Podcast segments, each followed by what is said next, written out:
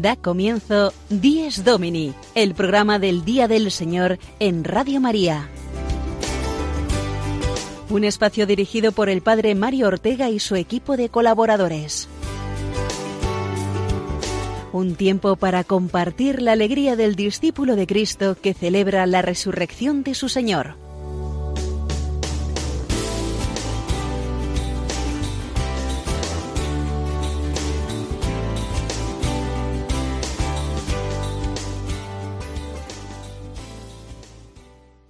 Buenos días y feliz domingo, queridos oyentes de Radio María, que a esta hora nos permitís entrar en vuestros hogares a través de la radio y compartir con vosotros la alegría de vivir el Día del Señor. Recibido un saludo de quien nos habla, Mario Ortega, y de Sofía Lobos, que también a los micrófonos nos acompaña como cada domingo. Buenos días, Sofía. Buenos días, Padre Mario. Buenos días, queridos oyentes. Les damos la bienvenida un domingo más a nuestro programa Dies Domini. Hoy es un día de gran fiesta aquí en Roma y en toda la Iglesia. Digo aquí porque se celebra a pocos metros de estos estudios precisamente y dentro de escasas dos horas la canonización de siete grandes santos que sin duda eh, marca la actualidad eclesial de este domingo 29 del tiempo ordinario. Así es, son siete los beatos que pasarán a ser santos de la Iglesia Universal una representación muy variada. Tenemos por un lado al beato argentino José Gabriel del Rosario Brochero, más conocido como el cura Brochero. El beato mexicano José Luis Sánchez del Río, un mártir con tan solo 14 años. Los beatos italianos Ludovico Pavoni, un sacerdote fundador de la Congregación de los Hijos de María Inmaculada, y Alfonso María Fusco, otro sacerdote fundador de la Congregación de las Religiosas de San Juan Bautista.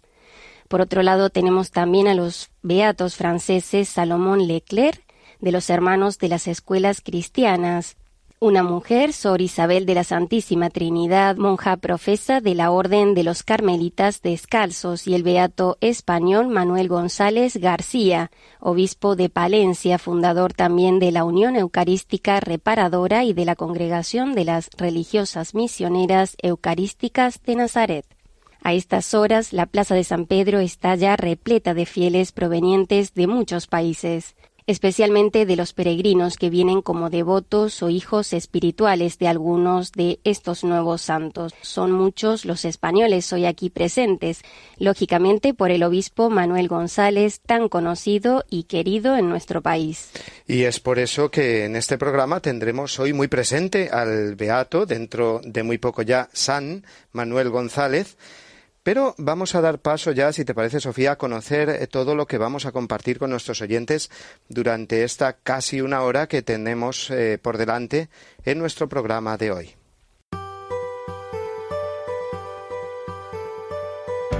Así es, Padre Mario, comenzaremos hoy con la sección Iglesia desde Roma, en la que comentaremos noticias que nos llegan desde la ciudad eterna. Luego pasaremos a la sección de liturgia con el comentario de don Juan Miguel Ferrer que nos hablará del sentido de la procesión de entrada de la misa.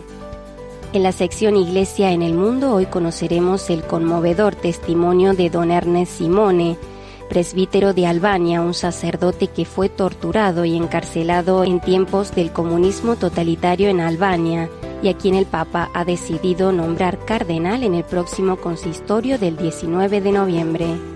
En la sección Domingo desde mi parroquia, don Jorge González Guadalix nos hablará de la adoración eucarística perpetua. Seguidamente daremos paso a la entrevista del día a cargo de don Juan Francisco Pacheco a una misionera eucarística de Nazaret congregación que fundó Manuel González García, obispo español, que hoy será canonizado en la Plaza de San Pedro. En la sección Domingo en Familia conoceremos hoy el testimonio de Fernando e Isabel con sus cinco hijas.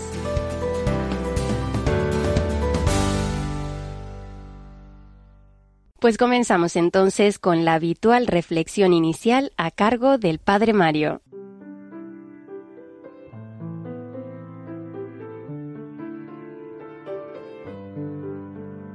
En tiempos de gran desorientación, porque el mundo ha perdido de vista a Dios y no sabe que Jesús es ese Dios hecho hombre que ha venido y viene a salvarnos, La Iglesia nos regala hoy la vida santa del obispo Manuel González.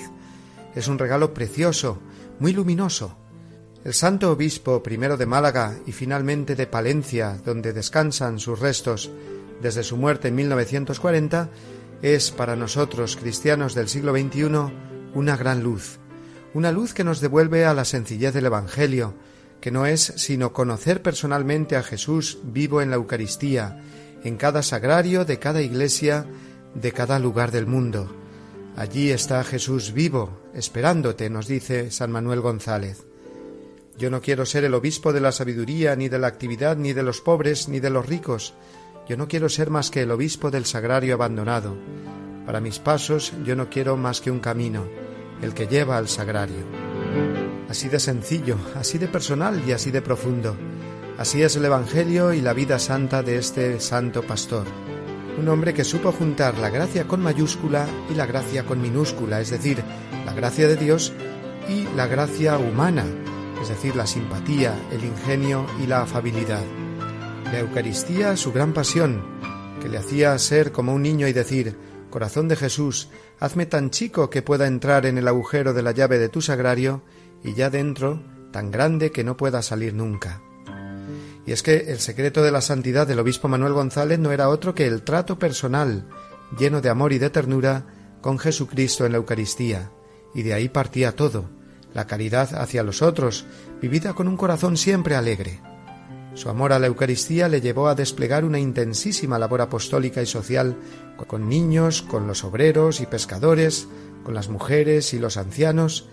De él se dice que supo enseñar jugando y santificar riendo. ¿Rezar es difícil? ¿Ser santo es difícil? San Manuel González nos dice que no, en absoluto. Decía, yo hago consistir toda la perfección en tener buena cara habitual con todos y trato frecuente y afectuoso con el corazón de Jesús vivo en el sagrario. Y continuaba, olvídate de ti, fomenta mucho la alegría interior y habla mucho y muy afectuosamente con Él, que está en el sagrario para ti. Su vida no fue nada fácil. ¿Qué vida es fácil? La dramática situación de la España que terminó desangrándose en la guerra civil sirvió a San Manuel González para unirse más a Cristo, para afianzar su fe en Cristo, el único y verdadero amigo, y no se rindió. Siguió partiendo el pan de la catequesis a sus pequeñuelos, haciendo ver a sus sacerdotes lo que puede un cura hoy y enseñando a todos las artes para ser apóstol. Como testamento nos dejó escrito, pido ser enterrado junto a un sagrario, para que mis huesos, después de muerto, como mi lengua y mi pluma en vida, estén siempre diciendo a los que pasen, ahí está Jesús, Ahí está, no lo dejéis abandonado.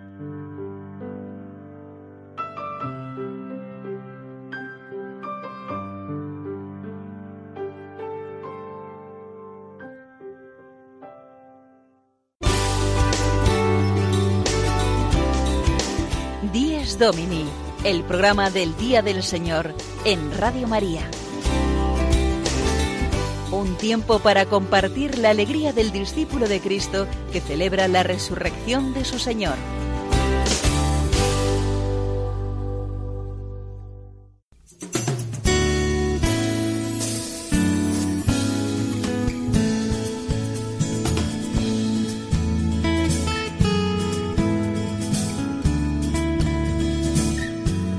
Iglesia desde Roma, la noticia semanal desde la ciudad eterna.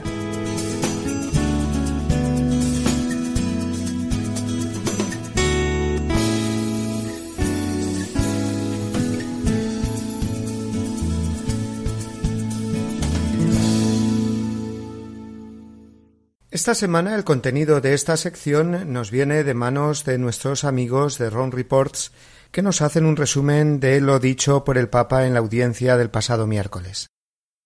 Este miércoles el Papa fue madrugador y apareció en la Plaza de San Pedro muy pronto, pocos minutos después de las nueve.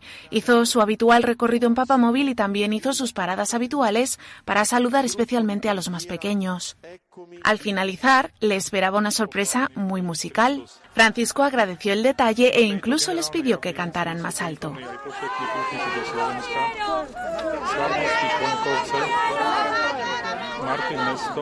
En su catequesis explicó que la misericordia no se debe manifestar solo en gestos aislados, sino que debe ser una actitud constante en la vida cotidiana.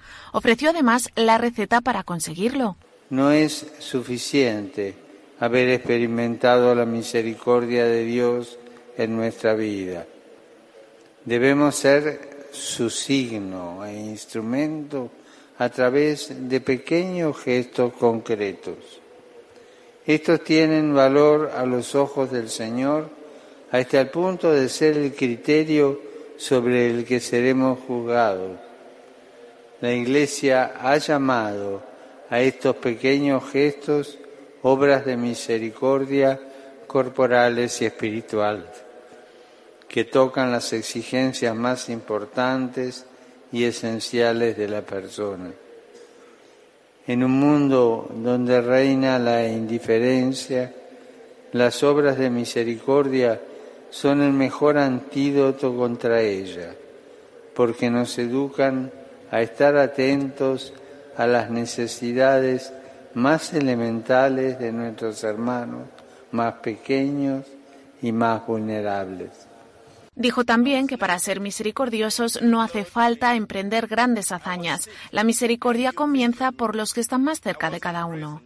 Estos pequeños gestos cotidianos, dijo el Papa, son los que producirán una auténtica revolución cultural y puso como ejemplo a santos como Santa Teresa de Calcuta, que no pasó a la historia por las casas que abrió, sino por cómo trató a los más necesitados.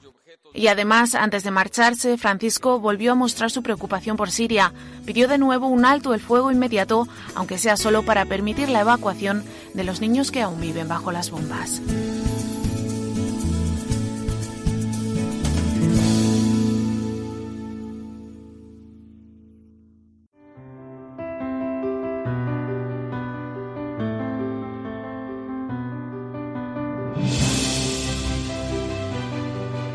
Somos el pueblo de la Pascua.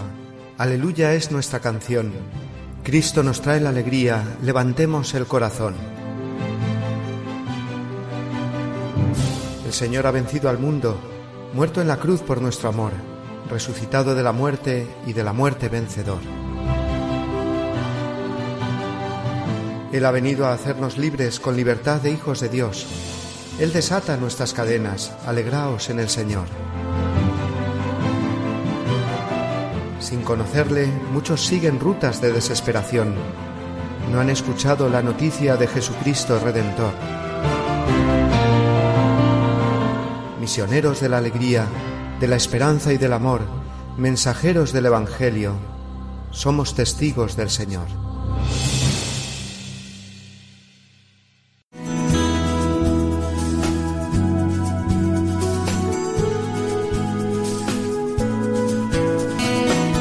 Vivamos mejor nuestra misa dominical, el apunte litúrgico semanal de don Juan Miguel Ferrer.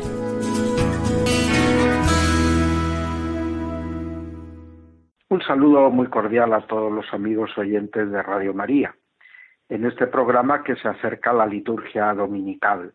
Una vez que la Eucaristía ha comenzado, y aquí está el desarrollo de la celebración, lo primero que nos encontramos es que el sacerdote, y a veces acompañado por los ministros, caminan hacia el altar. Nosotros estamos en nuestros bancos, unas veces oímos que se lee o se recita una antífona de entrada, otras veces en las celebraciones más un poquito concurridas y solemnes, pues toda la asamblea o el coro empiezan a cantar el canto de entrada. ¿Y qué puede significar para nosotros ese ver entrar a los ministros, ese cantar el canto de entrada?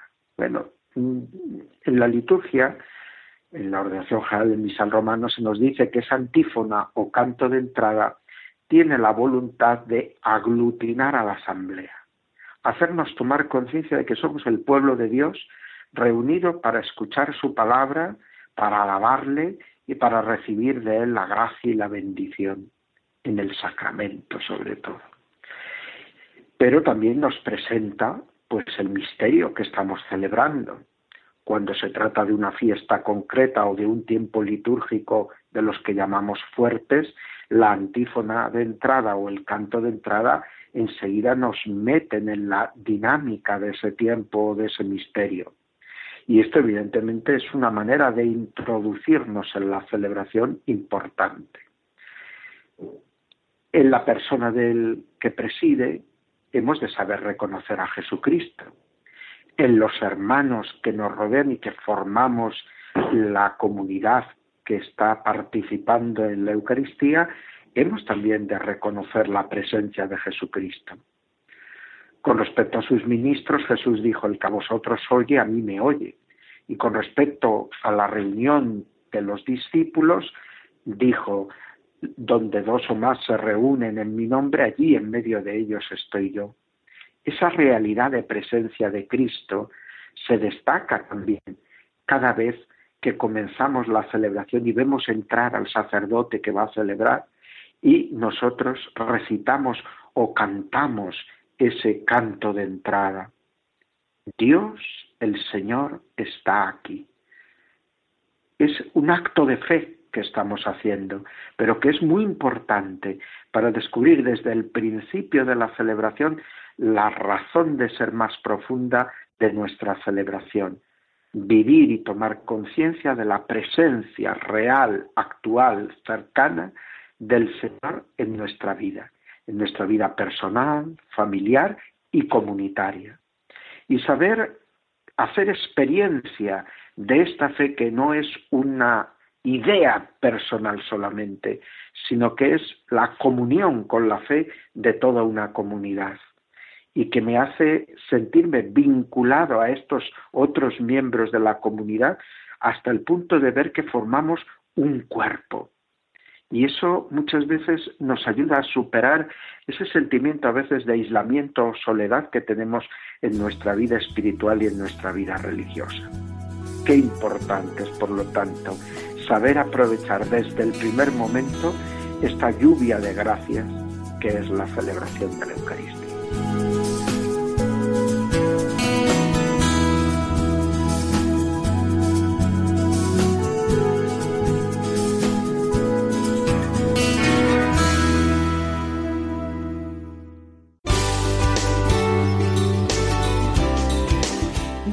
Domini el programa del Día del Señor en Radio María. Un tiempo para compartir la alegría del discípulo de Cristo que celebra la resurrección de su Señor.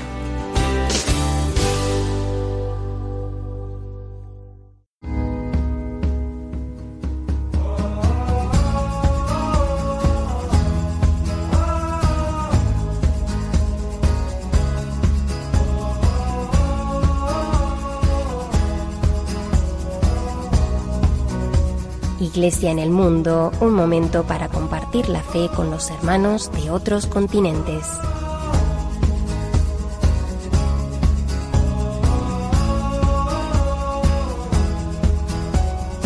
Cari fratelli e sorelle, sono lieto di annunciare che sabato 19 novembre, alla vigilia della chiusura della Porta Santa della Misericordia, terrò un concistoro la nomina di 13 nuovi cardenali dei cinque continenti.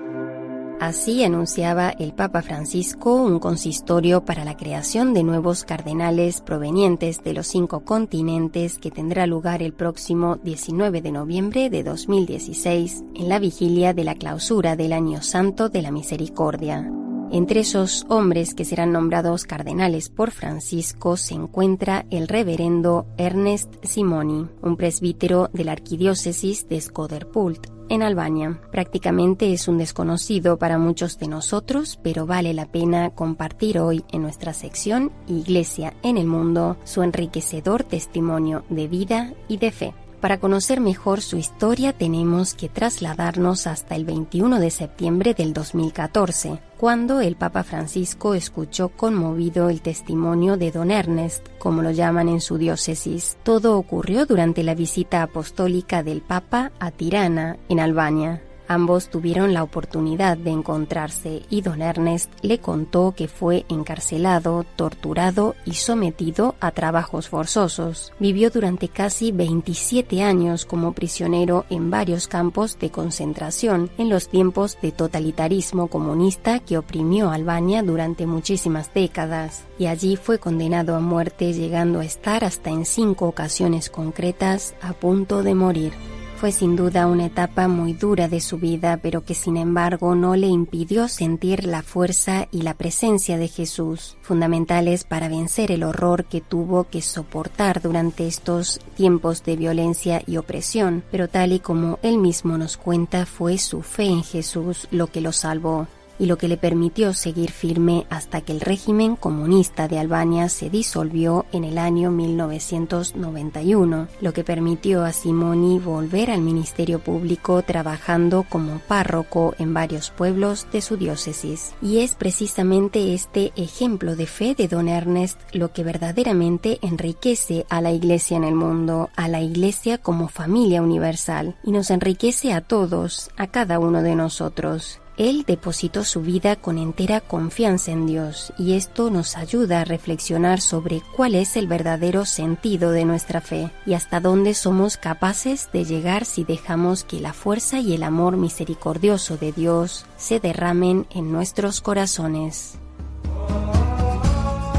La vida da muchas vueltas, también la de Don Ernest, quien tras un largo camino de testimonio cristiano abrazando su cruz, ahora con 88 años será nombrado nada más y nada menos que cardenal por el Papa Francisco. Toda una sorpresa, como él mismo ha reconocido en varios medios de comunicación, ya que no esperaba a esta altura de su vida una bendición como tal. Y no olvidemos que es el mismo Papa quien siempre nos habla de las sorpresas de Dios en nuestras vidas, alentándonos a dejarnos sorprender por el Señor, permanecer atentos con nuestro corazón abierto para que Dios pueda obrar en ellos y sorprendernos. Así que, queridos oyentes, espero que la conmovedora historia de Don Ernest, quien a partir de noviembre será un nuevo cardenal de la Iglesia Católica, nos ayude a perseverar en la misión de fortalecer día a día nuestra fe mediante acciones concretas sin desanimarnos por muy pesada o dura que sea la cruz que nos ha tocado. Y antes de despedirme les propongo meditar profundamente el Salmo número 23. El Señor es mi pastor, nada me falta, tal y como hacía el sacerdote albanés dentro de los oscuros y fríos muros de su celda. En este salmo nos cuenta don Ernest es donde encontraba la fortaleza para seguir adelante sin caer en la desesperación. Un salmo, queridos oyentes, que también nos puede ayudar a cada uno de nosotros en tiempos de dificultad y turbulencia espiritual.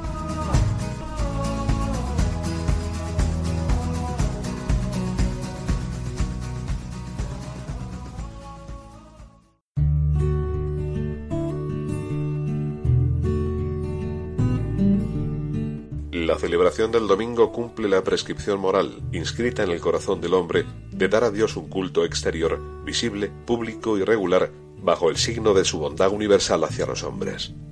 El culto dominical realiza el precepto moral de la antigua alianza, cuyo ritmo y espíritu recoge, celebrando cada semana al Creador y Redentor de su pueblo. Catecismo de la Iglesia Católica, número 2176.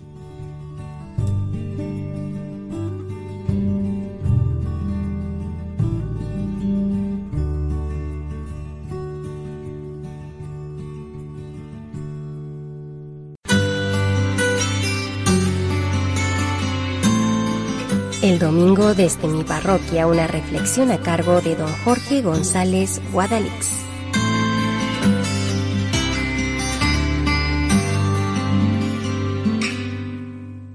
Buenos días amigos oyentes.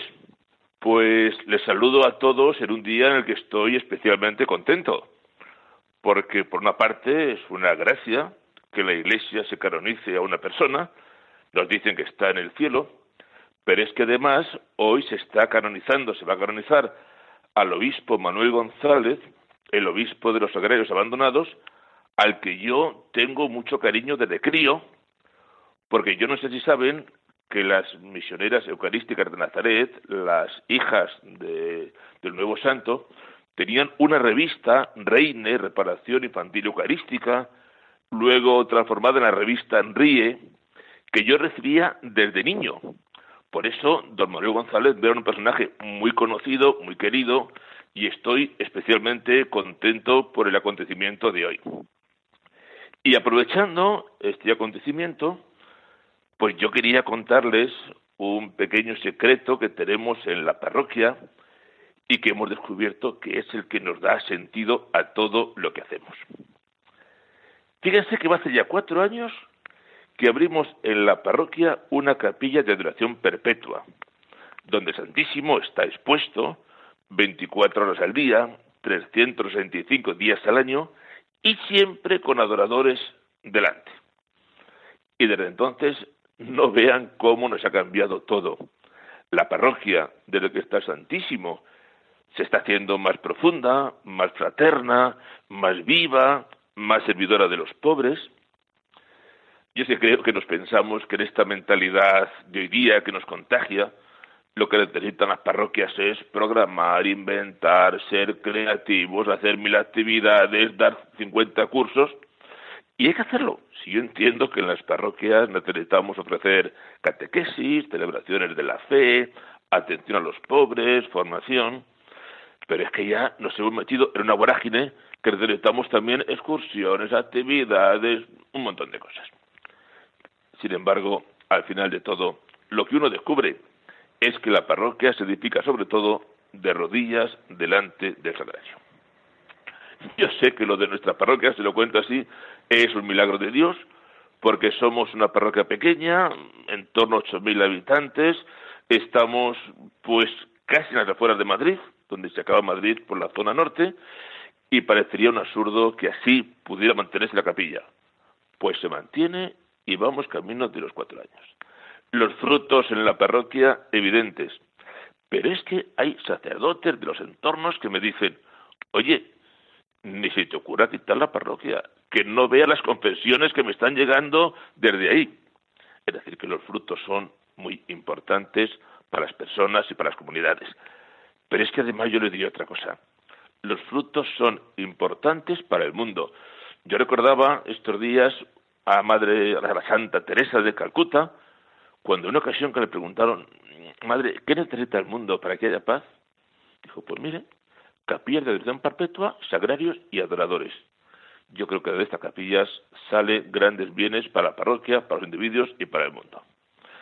Yo hoy estoy tan contento, estoy seguro que desde el cielo, San Manuel González, me lo imagino feliz, mirando a ese niño que recibía la revista Ríe en su casa, la revista Reina en tiempos, que hoy es sacerdote y que ha decidido abrir en su parroquia una capilla de adoración perpetua. Debe estar San Manuel González tan feliz. Pues miren, desde esa experiencia yo les digo una cosa, que si queremos parroquias vivas, santas y de Dios, toca rezar, toca adorar, toca poner en primer lugar el sagrario, toca clavar las rodillas, toca mirar al Santísimo Sacramento. Y desde ahí todo lo demás sale. Yo creo que ahí está la clave de todo. Pues amigos, feliz mañana, feliz día del Señor, feliz canonización de San Manuel González, muy buena mañana y feliz domingo para todos.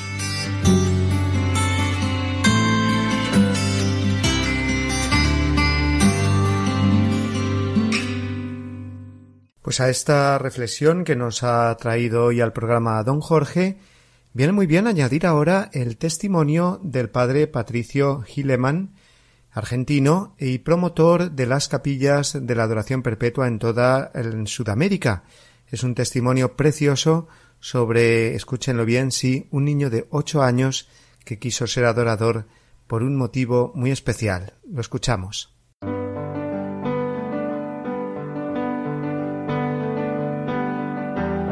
Un pequeñito de ocho años en Mérida, la primera capilla que hicimos en Mérida, un pequeñito de ocho años se apuntó a las 3 de la madrugada. La mamá le dice, ¿por qué te apuntaste a esa hora? Y el niño le dice, ¿no escuchaste lo que dijo el padre? Yo venía hablando de que Jesús le invitaba a sus amigos, primero a la hora santa, que es un invento de Jesús, no es invento de los papas. Jesús le dice, ¿no pueden velar una hora conmigo? Y tres veces se los dice, y se los dice en la madrugada. Entonces el pequeño escuchó que si se apuntan en la madrugada, Jesús los va a bendecir cien veces más. Y él se apuntó a las tres de la mañana y le dicen a mamá, yo quiero que papá deje de tomar, deje de pegarte y dejemos de ser pobres. La mamá lo acompañó la primera semana y la segunda semana el niño lo invitó a su papá y fue con su papá a las 3 de la mañana y Jesús lo curó al papá. Dejó de tomar, dejó de pelearse con la mamá, dejaron de ser pobres. Y, por la fe de un pequeñito de 8 años, toda la familia se sanó, se sanó. Porque al mes que van juntos los tres a la madrugada, el hombre da el testimonio de que primero experimentó el amor de Jesús y se sanó. Y segundo, se volvió a enamorar de la mamá en esas horas santas. Entonces Jesús hace eso. Cuando somos pequeñitos, para entrar en el reino de los cielos hay que ser como niños, y entramos con esa fe sencilla, el Señor puede hacer maravillas y las hace.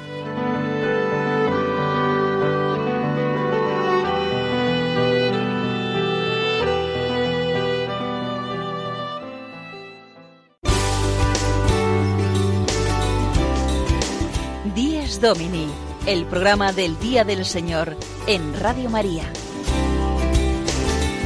Un tiempo para compartir la alegría del discípulo de Cristo que celebra la resurrección de su Señor.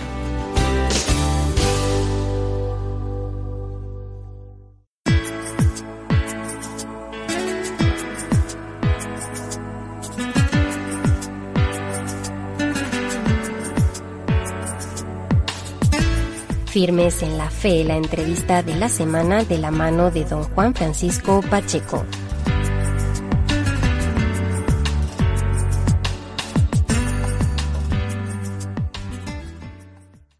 Buenos días amigos de Radio María. Hoy es un domingo muy especial porque el Santo Padre va a canonizar a una serie de beatos esta mañana en la ciudad de Roma, en la plaza de San Pedro. Uno de estos beatos, que dentro de unas horas será llamado santo, es el beato Manuel González, muy conocido en España, en, en, América Latina y en otros lugares del mundo. Don Manuel González murió siendo obispo de Palencia y es conocido además con el nombre, con el sobrenombre del obispo del Sagrario Abandonado. Por esta razón, a través del teléfono, nos trasladamos hasta la ciudad de Jaén. Allí se encuentra la hermana María del Valle, que es misionera eucarística de Nazaret, y ella va a ser la que esta mañana nos ilustre sobre la figura eh, dentro de unas horas del próximo San Manuel González. Hermana María del Valle, buenos días. Hola, ¿qué tal? Muy buenos días. Feliz día del Señor. Ciertamente, feliz y muy gran feliz porque es un día muy especial para toda la Iglesia. Esto es, hermana. Mm, pienso que para toda la Iglesia y sobre todo para toda la familia eh, vinculada a las misioneras eucarísticas de Nazaret, como es usted, la familia eh, UNER, ¿verdad? Sí, así es. Es la familia eucarística eh, reparadora, esta gran familia que el Beato Manuel González fundó y realmente que estamos de, de una gran fiesta, ¿no? Es un día ciertamente un gran día del Señor para todos. Muy bien. Hermana María del Valle, mm, pienso, no sé si soy atrevido, que la mayoría de los oyentes de esta mañana les sonará la figura de don Manuel González, pero quizá hay personas que no saben quién es este futuro santo, es decir, el que dentro de, un par de horas ya podrá ser llamado San Manuel González. ¿Podría usted, por favor, ilustrarnos eh, eh, brevemente quién, quién es don Manuel González? ¿Qué hizo? ¿Por qué pasa eh, a la historia de la Iglesia como una figura, digamos, a destacar? Sí, bueno, pues este hombre, este gran hombre andaluz, nacido en Sevilla, con una personalidad de, una transparencia y de una bondad, de una chispa muy humano, pues nació en, Sevilla en 1877 y como bien ha dicho en la introducción, pues murió en 1940 siendo obispo de Palencia. En esos 60 escasos, 64 años de edad, realmente que marcó una huella impresionante en la historia de la Iglesia y en la historia de España en concreto, ¿no? Pues este hombre ha sido eh, tocado, digamos así, tocado por la gracia, tocado por el carisma, tocado por los ojos y el corazón de todo un Dios presente en la Eucaristía.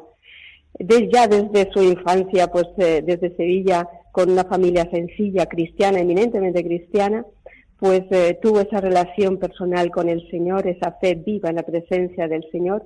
Y a partir de una edad ya eh, como recién ordenado sacerdote y anteriormente habiendo sido seis eh, como dato significativo seis de la Catedral de Sevilla por ese, ese amor a la Eucaristía, pues en ese, en ese, en esa ordenación sacerdotal tocada también por esa fe eucarística, eh, el Señor le envía a dar una misión a un pueblecito de Palomares del Río, a 25 kilómetros más o menos, o más menos tal vez de Sevilla. Ahí el Señor le espera para dar una misión, pero la realidad de esta, de esta experiencia es que fue él misionado, porque en este pueblo no encontró a nadie cerca del Señor, sino alejado, y ahí encuentra realmente el KISS, la vocación dentro de la vocación, lo que significa ese sagrario abandonado, ese hombre sin Dios Ahí su vida cambió, se encontró con un Jesús que le miraba, que le decía mucho y que le pedía más, y descubrió una tarea, una misión que cubrió toda su vida e impulsó hasta nuestros días en, esa, ese carisma eucarístico reparador. Tomás González fue eh, eh de, de, Huelva a los 28 años y a los 33 funda lo que se conoce eh, como las Marías de los Agrarios, esta familia eucarística reparadora. Escribe abundantes libros, tanto más o menos unos 30 libros, todo eh, centrado y focalizado para que eh, la persona, el ser humano, se encuentre con Cristo como camino, verdad y vida. A él no puede, no puede consentir que la sociedad, tanto de su tiempo como la de hoy, siga pasando hambre teniendo a un Dios que dice tomad y comed, ¿no? Entonces, don Manuel, con ese impulso de la Eucaristía, pues va acercándose a la sociedad de su tiempo y a la de nuestro tiempo, pues intentando eh, remediar esos grandes males y reparando el, sagrario abandonado, la Eucaristía, Jesús abandonado. Le nombran eh, obispo de Málaga a los 39 años y ahí vuelca toda su atención en, en, el seminario, en la formación de sacerdotes, funda las misioneras eucarísticas, una de ellas hoy está hablando con ustedes, y eh, tiene la gran experiencia y dura experiencia pues de ser desterrado de Málaga en esa época tan dura y tan difícil de 1931 aquí en España, eh, después de ser refugiado, de tener experiencias fuertes de despojo y de, y de cruz, y de tener tres años fuera de su diócesis de Málaga como obispo, pues es trasladado a Palencia, donde allí realmente hace vida como posdata de toda su existencia ese recorrido tremendo por cada uno de los pueblos anunciando que Cristo vive. De hecho, dejó escrito su epitafio, pido ser enterrado junto a un sagrario para que mis huesos, como mi lengua y mi vida en pluma, sigan gritando y diciendo a quien pasa, ahí está Jesús, ahí está, no lo dejemos abandonar. Creo que es importante para todos nosotros hoy en día esta figura heroica y sencilla a la vez de un enamorado y apasionado de Cristo. Hermana María del Valle, para terminar esta jugosa entrevista, que de verdad que, se nos hace corta esta parte, pero ¿qué mensaje eh, podría enviar usted a todos aquellos que nos estén escuchando en esta mañana de domingo, en esta mañana tan, tan jubilosa para todos los amantes de don Manuel González? ¿Qué mensaje para todos aquellos que nos estén escuchando? Pues sí, ciertamente. Le puedo decir que desde la alegría del día de hoy, como es un sello y una ratificación de que un santo como don Manuel González es aquel que está muy cercano al Señor, que vive con plena confianza, viviendo la, entrega, sobre todo, a ese Cristo, Eucaristía vivo, y que nos está diciendo esa confirmación, volvamos a Cristo, estemos en Cristo, porque solo a través de ese acercamiento a Cristo, Eucaristía, podemos ayudar al hermano solamente desde ahí, desde Cristo, bien fundamentados. Y este sello de autenticidad es un impulso mm, para toda la familia eucarística reparadora y para todo ser humano que busca un sentido a su vida.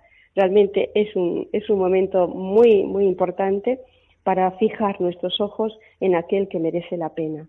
De ahí toda nuestra existencia se colma de alegría y de felicidad porque sabemos de quién nos hemos fiado. Don Manuel González es un modelo para nosotros hoy en día con esta manifestación de su santidad, es un modelo, es un amigo y es un gran intercesor. Muy bien. Hermana María del Valle, muchas felicidades a usted y a toda la familia de las misioneras eucarísticas de Nazaret, a las Marías de los Agrarios y a toda la familia vinculada con esta familia eucarística de don Manuel González. Y a toda, toda la iglesia, a todos los oyentes también de Radio María, nos felicitamos recíprocamente por esta canonización de este nuevo santo español, que dentro de, dentro de un par de horas podremos decir ya con júbilo, San Manuel González ruega por nosotros pues que así sea y felicidades a todos porque realmente es un día de gozo y de júbilo. Muchísimas gracias en este día también, año de la misericordia. Gracias, hermana. Amigos de Radio María, feliz día del Señor. Hasta la próxima semana si Dios quiere.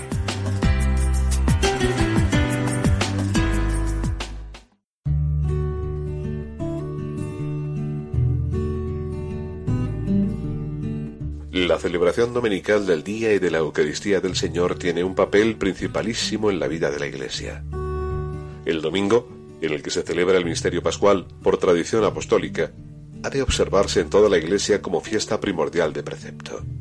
Catecismo de la Iglesia Católica, número 2177.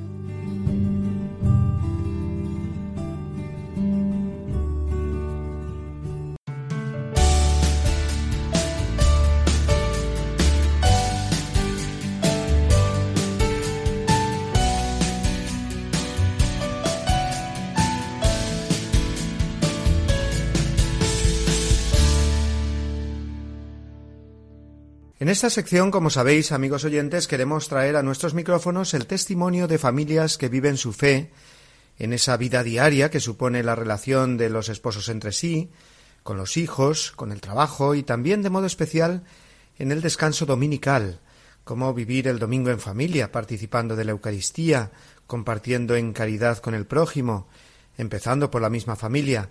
Hoy nos acompañan Isabel Saiz y Fernando García, eh, un joven matrimonio con cinco hijas pequeñas.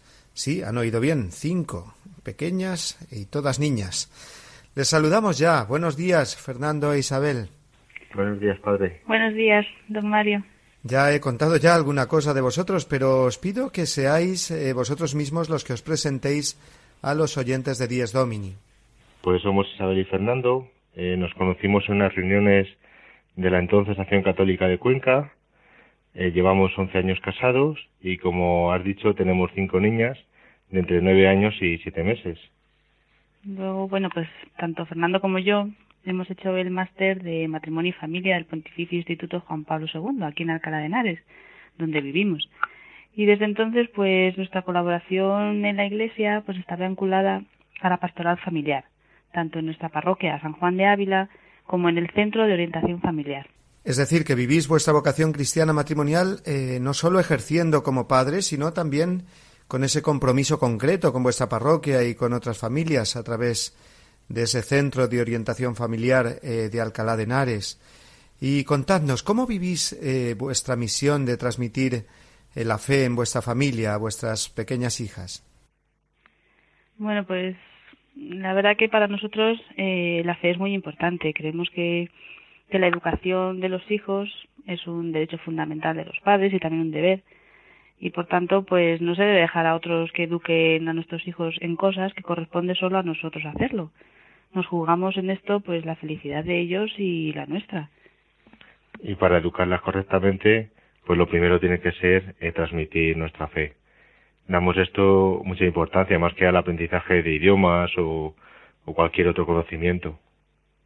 Y concretamente, ¿de qué cosas eh, concretas os servís para transmitir la fe, los valores cristianos a vuestras hijas? Bueno, pues en casa intentamos que nuestras hijas vayan adquiriendo virtudes, que vayan aprendiendo lo que es el orden, la sinceridad, la generosidad, y muchas veces pues les proponemos tareas sencillas, eh, hablamos con ellas, eh, les damos algún premio cuando lo hacen bien, y por supuesto, como has dicho, pues el testimonio que, les damos. Además, aquí también hemos elegido un colegio católico en Alcalá, pues donde los niños rezan a diario, para que vean que es algo normal y natural, lo vivido en el colegio y lo vivido en casa. Y pues un colegio con un diario que nosotros compartimos, que era importante esa coherencia, ¿no? Y en el hogar, pues ponemos los medios para que Dios sea uno más de la casa, no sea algo artificial, ¿no? Por ejemplo, por las noches se lee alguna historia de la Biblia, rezamos el ángel de la guarda, Jesucito, cuatro esquinitas, oraciones para los niños, y luego pues le, rezamos el rosario mientras se duermen. Además, durante el día, pues bendecimos la mesa, que se van turnando, cada día de la semana le toca a una hacerla. Pues se habla de Dios pues para darle gracias o para pedirle algo. Además, aquí en el comedor, por ejemplo, tenemos una imagen de la Virgen Milagrosa y la tienen pues a su altura las niñas. Entonces, hacen un dibujo o están jugando a los bloques y haciendo construcciones y dicen, pues mira, para la Virgen. Y hacen flores o cosas así y aquí se lo ponen a la Virgen, como si fuera una más. Y también pues cuando podemos acudimos a los encuentros de familias que se celebran en la parroquia o en la diócesis y sobre todo pues la misa dominical, que es el acto más importante de toda la semana. Sí, la misa dominical vivida en familia. ¿Vais los siete a misa, vosotros con todas las peques? ¿Cómo os arregláis para que ellas participen y estén atentas? Que eso seguro que les interesa a otros padres jóvenes que nos están escuchando ahora. Pues nos apañamos como Dios nos da a entender, porque no, no es fácil. Bueno, desde pequeñitas les hemos enseñado que los domingos vamos a misa, de modo que es que de forma natural eh, ya saben que cuando es domingo pues toca ir a la parroquia.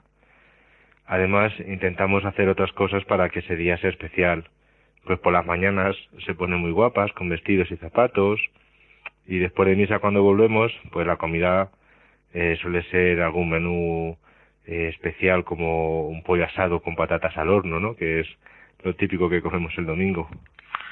Y además que les gusta muchísimo. vamos a misa e intentamos ir todos juntos, con tiempo. Y si se puede vamos andando para que las niñas pues puedan correr un poco por el camino y estén un poco cansadas, digamos, o más tranquilas durante la misa.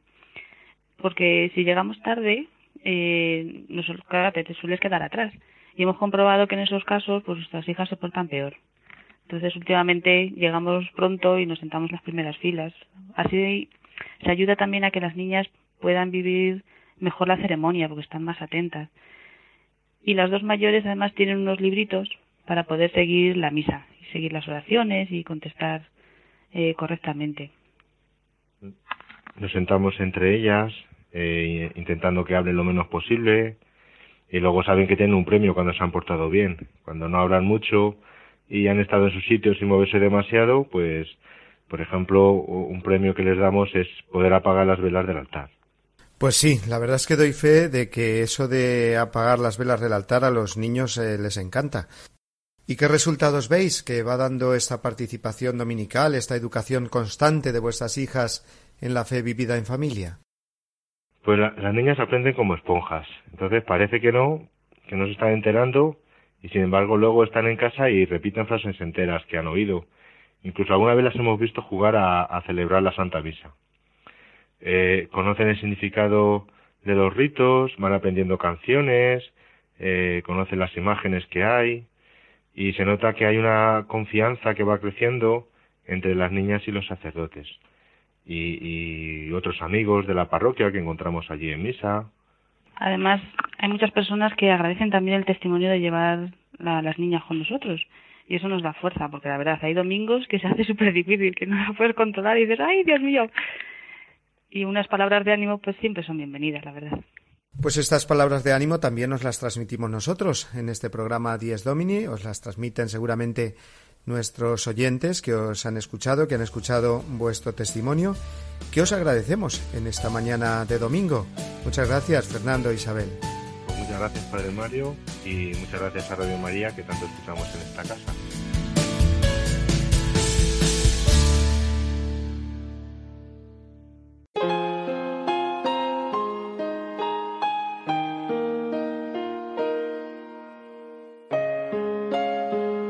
Crece la luz bajo tu hermosa mano, Padre Celeste, y suben los hombres matutinos al encuentro de Cristo primogénito. Él hizo amanecer en tu presencia y enalteció la aurora cuando no estaba el hombre sobre el mundo para poder cantarla.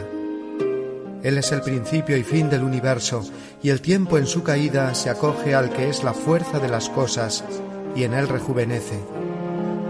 Él es la luz profunda, el soplo vivo que hace posible el mundo, y anima en nuestros labios jubilosos el himno que cantamos. He aquí la nueva luz que asciende y busca su cuerpo misterioso. He aquí en el ancho sol de la mañana el signo de su gloria. Y tú que nos lo entregas cada día, revélanos al Hijo, potencia de tu diestra y primogénito de toda criatura.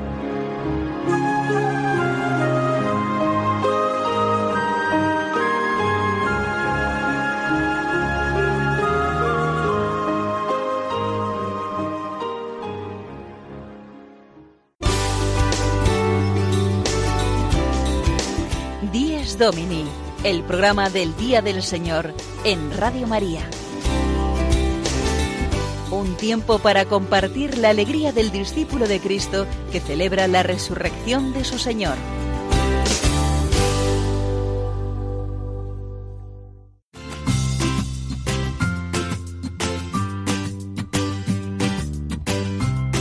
Pues llegamos ya al final de nuestro programa de hoy, queridos amigos. Eh, nos vamos a ir ya desde aquí ahora a la canonización de los nuevos santos.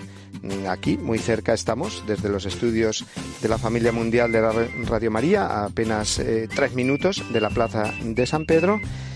Pero antes vamos a recordar, Sofía, a nuestros oyentes la manera que, o el modo que tienen ellos de participar en nuestro programa, y es a través del correo electrónico, ¿verdad? Pues así es, Padre, les recordamos nuestro correo electrónico diesdomini@radiomaria.es, un correo en el que nos pueden enviar sus saludos, mensajes y sugerencias. Queremos escucharlos, queremos estar en contacto con ustedes. Repetimos diesdomini@radiomaria.es. Y les recordamos también a nuestros oyentes que el próximo domingo celebraremos el Domingo Mundial de las Misiones, el DOMUND, y por lo tanto nuestro programa también hará referencia especial a este gran evento. Así que nada, Sofía, nos vamos ya hacia las canonizaciones, ¿verdad? Pues sí, Padre, ya se respira ese ambiente de alegría y de emoción que nos llega desde la Plaza de San Pedro, donde está todo listo para la celebración de las canonizaciones. Los dejamos ahora con la programación de Radio María. En estas ondas podrán seguir las canonizaciones y también por televisión. Muy bien, pues nos despedimos ya de nuestros oyentes, deseándoles un feliz día del Señor. Y hasta el domingo que viene, si Dios quiere.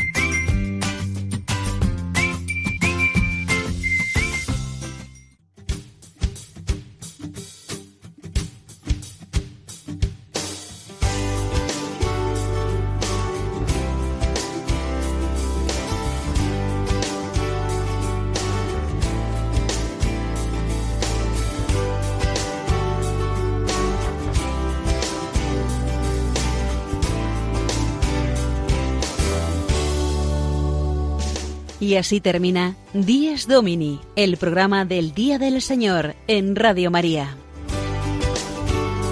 Un espacio dirigido por el Padre Mario Ortega y su equipo de colaboradores. Un tiempo para compartir la alegría del discípulo de Cristo que celebra la resurrección de su Señor.